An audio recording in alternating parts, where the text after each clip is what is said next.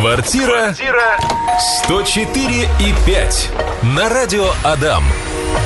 Если память мне не изменяет, ни разу мы еще не обсуждали в нашей программе такую щепетильную и острую тему, как черные риэлторы, да, Ир? Ну, я тоже не помню. Интересно сегодня будет, и хочется послушать истории наших слушателей, поэтому, друзья, напоминаю, наш номер телефона 945-045, наши мессенджеры 8 912 007 0805. Возможно, что-то случалось с вами, с вашими знакомыми, какие-то неприятные ситуации с риэлторами, с недвижимостью. Рассказывайте нам, потому что ваша история кому-то может откликнуться и помочь. Возможно, кто-то сейчас э, там обратился к недобросовестному сотруднику. Да, может, кто-то попался куда-то там в какую-то неприятную ситуацию и не понимает, как не действовать. Задавайте вопросы, мы обсудим, расскажем, посоветуем, может быть, даже дадим какой-то прям дельный совет. Да. Юра, расскажи, вообще встречаются сейчас такие махинации, сделки, э, черные риэлторы, или все это ушло в прошлое? Слушай, ну я в самом начале сказал, что в семье не без урода, да, Мгм. действительно там э, все еще попадается. То есть бывают такие ситуации, когда, ну, условно говоря, так в телевизоре принято называть это черный риэлтор, хотя по большому счету э, среди риэлторов вот, ну, все меньше и меньше таких людей, да, чаще это какой-нибудь там черный участковый, э, черный помощник нотариуса, черный еще кто-нибудь, ну, то есть кто угодно, кроме риэлторов на самом деле. Но просто так уже в народе стало принято говорить о том, что все, что касаемо мошенничества с недвижимостью, это все вот черные риэлторы. Хотя действительно очень часто это и родственники друг друга там обманывают там и так далее. Вот, я думаю, что сегодня мы обс- обсудим эти моменты. Но а, с появлением социальных сетей, с появлением какого-то такого СМИ, все вот э, каких-то больших проверок, отзывиков, вот таких ситуаций все меньше. Это, во-первых. Во-вторых, ну, то есть уже как бы если, не дай бог, человек где-то там взял какую-то там небольшую сумму или большую сумму, ее не вернул, то все в интернете, в интернете потом, ну, очень много информации об этом. Целый бум случается. Да, конечно. И на самом деле даже у нас в компании были такие ситуации, когда а, вот такие нечистые на руку риэлторы работали даже в ней, откровенно говоря, да, ну, то есть надо признавать свои тоже Мгм. косяки какие-то. И мы, конечно, выявляем эти моменты, сразу стараемся работать э, с возражениями людей и исключать таких людей из компании. Вот. Но очень частые моменты, когда где-то просто недопонимание бывает происходит, и это люди считают обманом. Тоже нужно четко понимать. И, конечно, меньше стало ситуаций с обманами, с э, лишением собственности недвижимости, потому что появилось, скажем так, ну, нотариальные сделки появились, больше контроля за ними пришло. Поэтому чуть-чуть меньше, ну, где-то, наверное, может быть, раз в пять, наверное, меньше стало сейчас сделок таких кривых, но, тем не менее, все равно они есть. Юра Паршиков, специалист на рынке недвижимости с огромным опытом работы. 16 лет, на 16 лет. Делится он опытом, рассказывает все, что происходит на рынке недвижимости. И сегодня мы говорим про схемы непонятные, Мгм. всякие мутные Мгм. от недобросовестных риэлторов. И не только, что... и не да, только. И не только. Ты сказал, что в пять раз меньше. Динамика примерно такая. Ну, наверное, да. Ну, то есть не так часто точно. Если раньше прям это прям было опасным таким действием, то сейчас в целом с появлением всяких электронных сервисов, ресурсов, СМИ, все это дело как-то уменьшилось. Мгм, Давай поговорим про мат-капитал. Мгм. А какие схемы проворачивают с э- этим? Слушай, вот да, мы начинали с того, что мат-капитал, наверное, одна из самых таких сейчас популярных тем, где можно как-то схитрить, сливачить и так далее. И на чем тут в основном? Честно говоря, в основном риэлторы на мат-капитале не ливачат. Ну, то есть, как бы там нет возможности где-то что-то украсть, Мгм. обмануть там и так далее. Единственная, какая есть проблема, это ввести в заблуждение клиента. Но на самом деле, как говорил какой-то великий наш э, поэт, э, русский народ обманывается рад, что-то вот такое там, да, ну, я не знаю, честно говоря, кто это сказал, ну, не суть. А, вот действительно, у нас люди такие какие-то немножко наивные, они вот прям, они приходят с запросом и говорят о том, что, слушайте, у меня есть мат-капитал, в целом я квартиру покупать не хочу, но как-то же можно получить денежку там наличными. Вот, ты начинаешь объяснять, что нет, нельзя, законом запрещено, но есть разные схемы. И вот начинаешь рассказывать всякие разные схемы, и люди такие, о, прикольно, значит, можно. Вот, и, по сути, начинают подталкивать риэлтора к тому, чтобы вот как бы обойти какие-то там такие, э, ну, вот эту систему, да, обойти. Действительно, там в основном какие есть проблемы? Люди э, используют материнский капитал, обналичивая его в наличку через земельные участки, покупают вроде бы как типа земельный участок, берут разрешение на строительство там, а, на строительство дома, потом, соответственно, материнский капитал используют не, нецелевым образом, ничего не строят, пенсионный фонд делает проверку, и в итоге, в конечном итоге, виноватым оказывается вот эта вот мамочка в кавычках, которая использовала материнский капитал, семья. И, конечно, их э, об- обязывают вернуть деньги, которые были потрачены нецелевым образом. Вот засада какая, да? То есть вроде у тебя и земля есть, и вроде денег тебе дали, а в то же время ты нарушил закон. Деньги потратил нецелевым образом. Ну, например, кредит закрыл какой-то там, Мгм. не, нецелевой, там, машину там или еще что-то. И это вот та самая главная проблема, где риэлторы, зная, как работает система, помогают клиентам ее обойти. И Поэтому, берут процент с этого. Слушай, ну это, это как бы какая-то, какая-то комиссия за сопровождение, там, mm-hmm. 10, 20, где-то 30 тысяч рублей. Но это... в любом случае это все равно вскроется, да? Слушай, нет, не всегда. Не всегда? Да, то есть, Но часто. Эм, ну вот давай так, смотри, у нас... Эм, нет, не часто это реально там одна, из, одна на 10 тысяч. Просто угу. сейчас вот может быть показаться вам, слушателям, что, ну, типа, раз один случай на 10 тысяч, что в меня не попадет, угу. но вот я думаю, что те, кто так думает, прям обязательно в них и попадет. Угу. Поэтому я бы советовал, конечно, не рисковать с материнским капиталом. Во-первых, использовать его на целевые нужды, однозначно на покупку квартиры, либо на пенсионный фонд, на свои накопления, либо на обучение детей.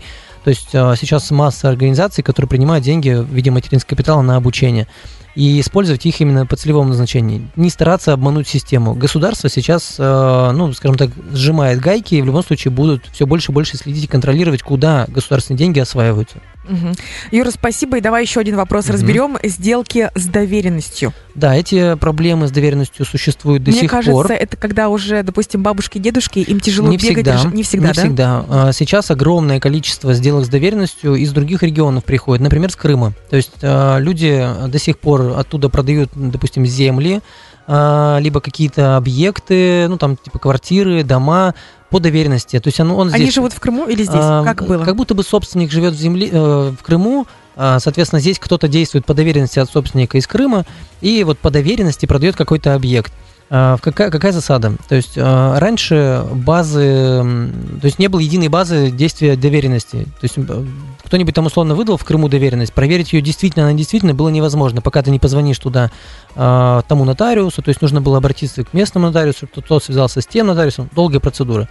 Вот, и проследить в моменте, отозвана доверенность или нет, не было такой возможности. Сейчас в целом появился единый реестр доверенности, и это возможно проверить. Ну, не все люди знают об этом, естественно, риэлторы знают, но такие сделки с доверенностью до сих пор проходят. В чем проблема? В том, что ты можешь подать документы в Росреестр, сдать их в рекпалату либо в МФЦ, а, по сути, там, рассчитаться, заплатить за квартиру, и в процессе регистрации регистратор выявит, что доверенность отмененная. То есть интервал между тем, когда ты подал документы в госорган и когда ты стал собственником, там 3, 4, 5 дней. За это время мог, могут отозвать доверенность. Угу. Вот здесь могут, может быть проблема. Поэтому с доверенностями сделки, они всегда под вопросом, их всегда мы контролируем и всегда советуем их проводить через нотариуса.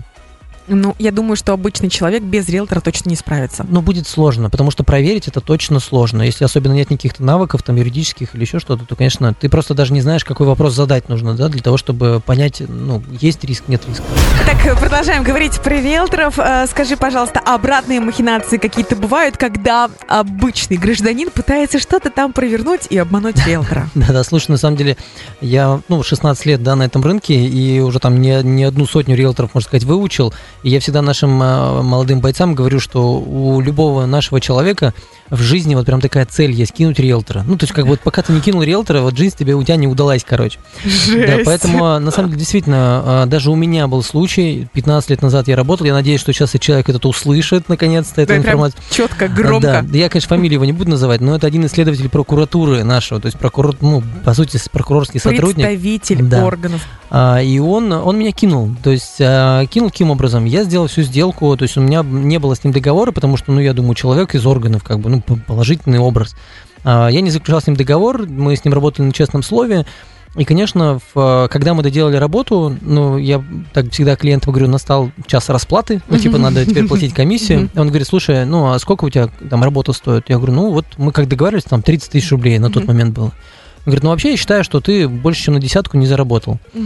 Вот, ну и, соответственно, как бы я ему сказал, что с этой десяткой делать, он ее, видимо, там у себя где-то и оставил, э, и на этом мы и разошлись, откровенно говоря. Действительно, люди порой не понимают э, значимость работы риэлтора, не знают, за что э, плата происходит, но это не проблема людей, это в большей степени проблема тех риэлторов, которые не могут грамотно донести свою значимость работы. Я действительно сделал из этого вывод определенный, что, возможно, я не до конца доносил своему клиенту информацию о том, что происходило, какие у него были риски. Слушай, возможно, если бы э, не тот э, случай, сейчас бы у тебя не была всероссийская компания. Конечно, однозначно. Благодаря вот этому товарищу я очень надеюсь, что он больше не работает в органах, потому что если он меня обманул, то он и государство обманывает. Вот я уверен в этом. Поэтому, ну, в общем-то, добра ему. Что касаемо обратных схем, когда действительно клиенты пытаются, да, в, опять же, мой личный кейс, э, не знаю, насколько как бы его можно там сейчас озвучить, но тем не менее это правдивая история, ее можно посмотреть э, на сайте судов. А, когда мы с моим партнером приобретали комнату, то есть мы ее приобрели, А, мы выкупаем недвижимость, ее ремонтируем и перепродаем. А, мы приобрели комнату, человек, а, соответственно, получил от нас деньги, написал все возможные расписки, которые необходимы по делу, и, соответственно, пошел это дело отметить с соседями. И как вот, как вот, не знаю, там очевидным образом подсказывает эта история, эти деньги куда-то делись. То есть они были либо потрачены им, либо соседям раздали, либо еще что-то, либо потерял. Непонятная история умалчивает, но, естественно, родственники обратились, э, в общем-то, к нам в компанию, говорят, вы ему не заплатили денег. Мы им показываем расписки, рассказываем о том, как все происходило, он говорит, нет, вы нас обманываете. И они подают в суд для того, чтобы оспорить эту сделку. Ну, то есть признать ее недействительной, потому что человек якобы находился в состоянии, неспособном адекватно оценивать э, обстоятельства. Объективно замечая, я могу сказать, что только это основание, то есть когда человек находился в состоянии неспособном оценивать обстоятельства, возможно применить при развороте сделок. Все остальные, то есть если есть расписки, если есть э, доказательства, что сделка была то других оснований нету. И, конечно, они только на это и давили. Два года прошло. В 2019 году у нас была сделка, два года прошло, только вот пару недель назад у нас пришло окончательное решение суда о том, что мы правы.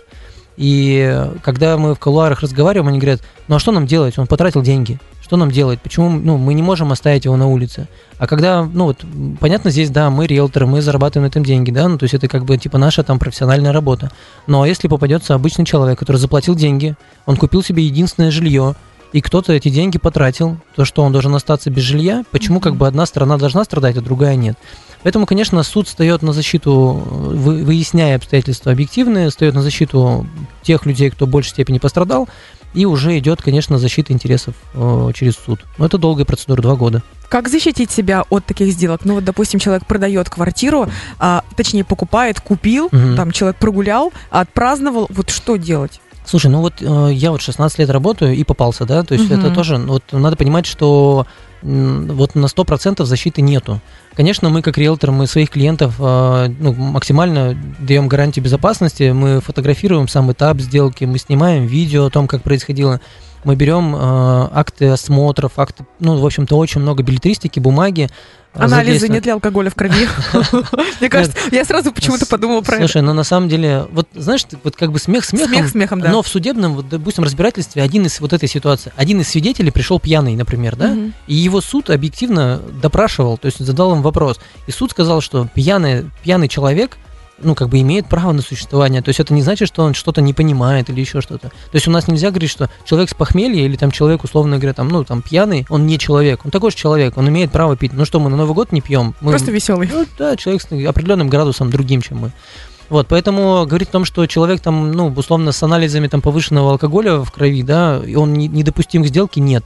Но, конечно, если у вас есть подозрение, то попросите риэлторов или сами у собственников справку из психдиспансера. Это то, на чем тоже очень многие мошенники выезжают, когда оказывается в течение трех лет что человек находился в состоянии неспособном оценивать, допустим, какое-то длящееся заболевание mm-hmm. у него было, и это заболевание вылазит там через 2-3 года, это может быть, э, ну, скажем так, основание для расторжения сделки. Поэтому, если есть хоть какие-то малейшие подозрения, не нужно стесняться спрашивать различные справки, в том числе из психушки. Это спасает во многом ситуацию. Потому что есть э, этому такое, скажем так, объяснение. Недавно вышло в том году вышло постановление пленумов. Это, что это значит? Это свод анализа всех законодательств, вот касаемо отдельно взятой проблемы разворота сделки, где суд установил, Верховный там, ну, э, пленум установил о том, что если человек, покупатель, предпринял все возможные меры для того, чтобы устранить проблему или ее как-то выявить, то на него распространяется э, действие законного приобретателя. То есть он, он добросовестный приобретатель становится.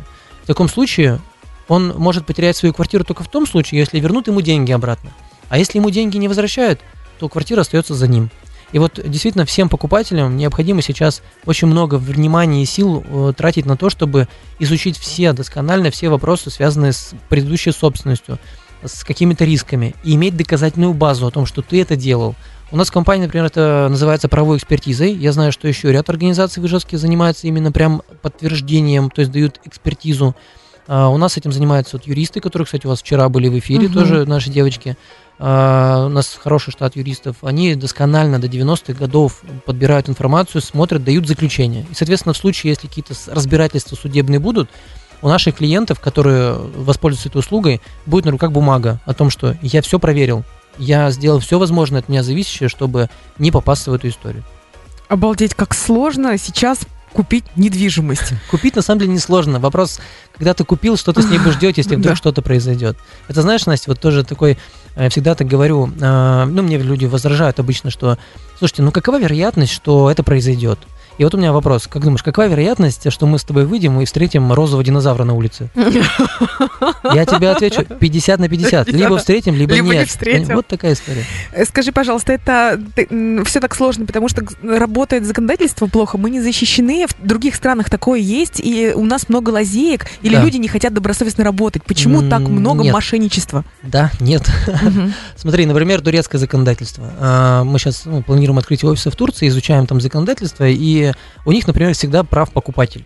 То есть, вот ты, если ты продал, то ты никогда в жизни не оспоришь эту сделку, и все там. То есть, вот как только переход права состоялся, все, покупатель прав. Там очень сложно, нотариальные ситуации, сложности, ну и так далее.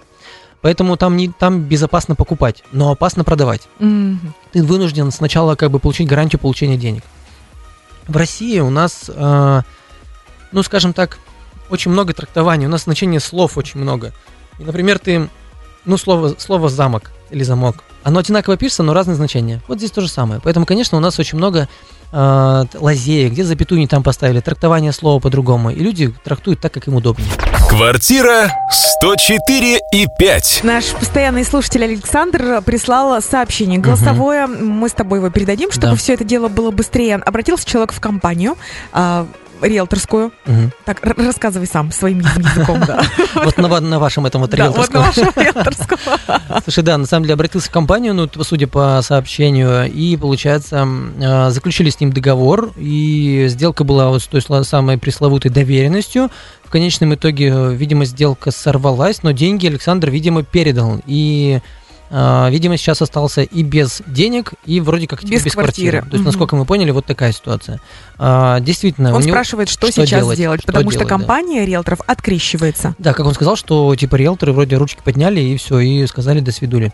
А, действительно, надо понимать, во-первых, что, ну, это, наверное, отдельный разговор, но тем не менее, что являлось предметом договора компании с, с Александром, то есть какой вид услуги там был оказан, потому что он сказал, что типа там Филькина грамота, а не договор. Это первое, то есть э, если претензия к компании, то действительно надо смотреть структуру договора. От чего э, компания должна защищать клиента? Есть ли там какие-то основания для защиты? Потому что и большинство организаций в Ижевске, и их так, так как бы сейчас принято уже там делать, э, вообще говорят о том, что а давайте без договора как-нибудь там, да, и вот или есть договор, там, допустим, оферта на показы, то есть, условно говоря, мы вам приведем покупателя, и в случае, если чего, то вот может быть вы нам заплатите. То есть, по сути, ни к чему не обязывающий документ. Конечно, если мы заключаем такой договор, договор, который ни к чему не обязывает, ну тогда какие претензии к риэлтору? Его задача просто привести вам покупателя. Мгм. Если вы сами это просите и, соответственно, не платите за то, чтобы у вас провели п- там проверку и так далее, то, конечно, тогда и результат работы может быть вот такой. Что касаемо конкретного вопроса, что делать? А, Что делать? Ну, во-первых, нужно каким-то образом, я как юрист, я вижу, что нужно а, туда, ну, скажем так, объединять дело, то есть нужно искать а, реального собственника, того, кто действовал по доверенности, ну, скорее всего, подавать заявление в полицию о том, чтобы провели комплексную проверку, допросили всех участников процесса, возможно, риэлтора с той стороны, потому что тоже, ну, надо понимать, была ли какая-то заинтересованность риэлтора с той стороны или нет. И после этого уже получать э, какой-то сводный такой документ и посмотреть, подавать ли э, в суд на прежнего собственника и так далее. Э, однозначно в процессе накладывать обременение на квартиру 100%. А это делать, ну, можно просто по заявлению сделать, это быстро очень делается. И для того, чтобы не потерять возможность получить взыскание на эту квартиру, то есть каким-то образом ее за собой сохранить. А, Я вот в предыдущем до выпуска рекламного говорил о том, что если бы вы, как собственник потенциальной квартиры, покупатель, а, провели комплексную проверку объекта, и у вас было бы на руках документ о том, что вы удостоверились о том, что все в порядке, то квартира в этом случае осталась бы за вами. И продавец был бы вынужден доказывать свое э, преимущество да, на возврат этой квартиры. В каком случае вам бы пришлось вернуть квартиру? Только в том случае, если вы вернули деньги. Вернее, вам вернули деньги. Пока вы бы не получили денег, квартира была бы за вами. Раз у вас не было этой комплексной проверки, раз не было документа о том, что вы э, обращались к, в агентство недвижимости, либо к нотариусу за проверкой, ну, ну вот такая ситуация и возникла. То есть надо понимать, что вот у нас почему-то население э, считает, что ну, закон как дышло, куда сказал, туда и вышло, да, Мгм. то такая история, что типа он, он не работает. Нет, закон работает, только работает в пользу тех, кто умеет читать закон и пользоваться им. И, к сожалению, наш народ почему-то считает, что законом нельзя пользоваться, нужно его каким-то образом обходить. Вот заключайте договоры, смотрите, что написано в договорах на оказание услуг, и тогда не будет таких ситуаций. Юра, тебе спасибо.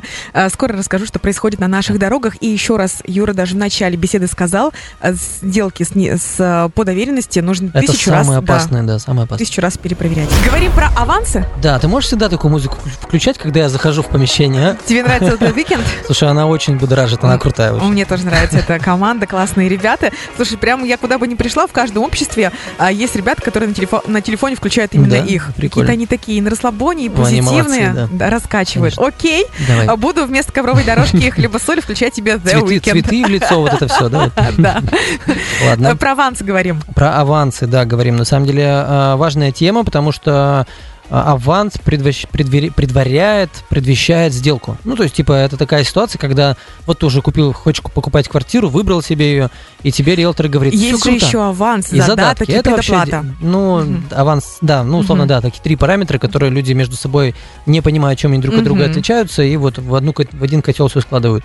Аванс – это не обеспечительная мера, то есть это такой платеж, который ты вносишь, вроде как, типа, закрепляя за собой квартиру. Задаток – это обеспечительная мера, то есть это уже а, такой, скажем так, документ, э, гарантирующий совершение сделки в будущем. Тут, на самом деле, очень долго придется объяснять, чем они серьезно отличаются, но суть в том, что аванс безболезненно возвращается обратно, а задаток в случае, если что-то произошло, может быть удержан, либо возвращен в двойном размере. Смотря что в договоре прописано. Да, как его оформить?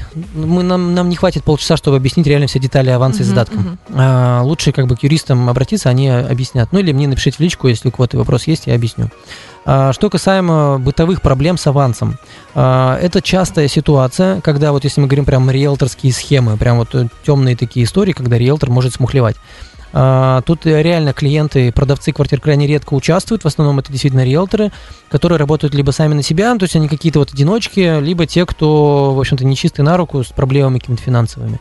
А, Что происходит? Ты выбрал квартиру, она тебе понравилась, и риэлтор тебе говорит, что вот все, для того, чтобы купить, нужно внести аванс. И этот аванс вносится риэлтору, а не собственнику, не продавцу. А, Получается, что, ну, он тебе говорит, я работаю, вот у меня даже договор есть, вот все дела, вот я, соответственно, имею право принимать эти деньги. Я бы на вашем месте переспросил э, у продавца квартиры, а могу ли я внести эти деньги реально вашему риэлтору? И если да, он говорит, что это возможно, тогда вносить эти деньги в присутствии продавца. Потому что ситуация, когда кроме тебя еще 10 человек могли внести эти деньги, она возможна. И что получается? Что начинается рулетка. Кому продать эту квартиру? Кому-то одному из десятерых. Тому, кто больше даст за эту квартиру, например, да? А ты уже внес аванс, ты такой, уже от других сделок отказался, уже все в целом, ты уже там влюбился в нее, уже все мысли у тебя в этой квартире. Риэлтор начинает манипулировать историей. Это возможно. А, Нечистый на руку риэлтор может собрать 10 авансов, один вернуть, два вернуть, а три будет считаться договором займа. То есть, если ты подашь даже в суд, то в итоге в судебном порядке ни компания не будет отвечать, потому что принял деньги человек, ну, какое-то физическое лицо, не ответственный там перед компанией и так далее. Конечно, для того, чтобы избежать из этих историй, первое, э, лучше вносить денежные средства за квартиру в офисе компании, это важно. Второе, в присутствии собственника. Так, чтобы собственник либо на этой расписке расписался, что да, я в курсе, что эти деньги были переданы. А еще лучше, чтобы вы эти деньги вносили непосредственно собственнику. То есть э, тогда э, получается, что участник сделки, вы, передает деньги участнику сделки, продавцу, именно в отношениях какой-то в будущем сделки. Тогда это легитимно, тогда это законно. Все остальное, деньги в компанию, деньги другому риэлтору, это э, переданные деньги не участнику сделки. На них должны быть полномочия. Единственным законным полномочием является доверенность. Ну, мы с вами знаем, что доверенность это не очень простая история, поэтому лучше вносить деньги участнику сделки. Ир, тебе огромное спасибо. Два года назад заключала сделку, вообще всего этого не знала. Хорошо, что мои продавцы оказались добросовестными, Добросовестными, и риэлтор оказался добросовестным, и деньги, которые я внесла, они были уже включены в стоимость сделки, в стоимость квартиры, никуда там не ушли. Вообще, на самом деле, могу порекомендовать, сейчас есть много гарантий совершения сделок безопасных. Это ну, сервисы, банковские сервисы, безопасные расчеты и прочее. Там действительно можно гарантировать исполнение всех условий договора, которые вы оговорите заранее. Ну и проверяйте риэлтора в соцсетях, проверяйте риэлтора, работать только с теми, кого вы знаете. А, ну и Всем удачи. Юра Паршиков, специалист Да. на рынке недвижимости с огромным 16-летним Да, опытом, наш блогер, человек э, со своей компанией, в общем, делится опытом, рассказывает лайфхаки, раскрывает секреты. Пишите, звоните, обращайтесь, мы здесь для вас. Юр, тебе спасибо за прекрасную раскрытую беседу. И с наступающим меня днем рождения. И, да, ура! С днем рождения! Спасибо Завтра большое, Юра да. отмечает. Спасибо. Я тебя буду поздравлять завтра. Спасибо большое. Не заранее. А, Наш подкаст вы можете послушать в нашей группе «Радио Дам ВКонтакте» через полчаса в 16.30. Welcome. Квартира 104 и 5 на радио Адам.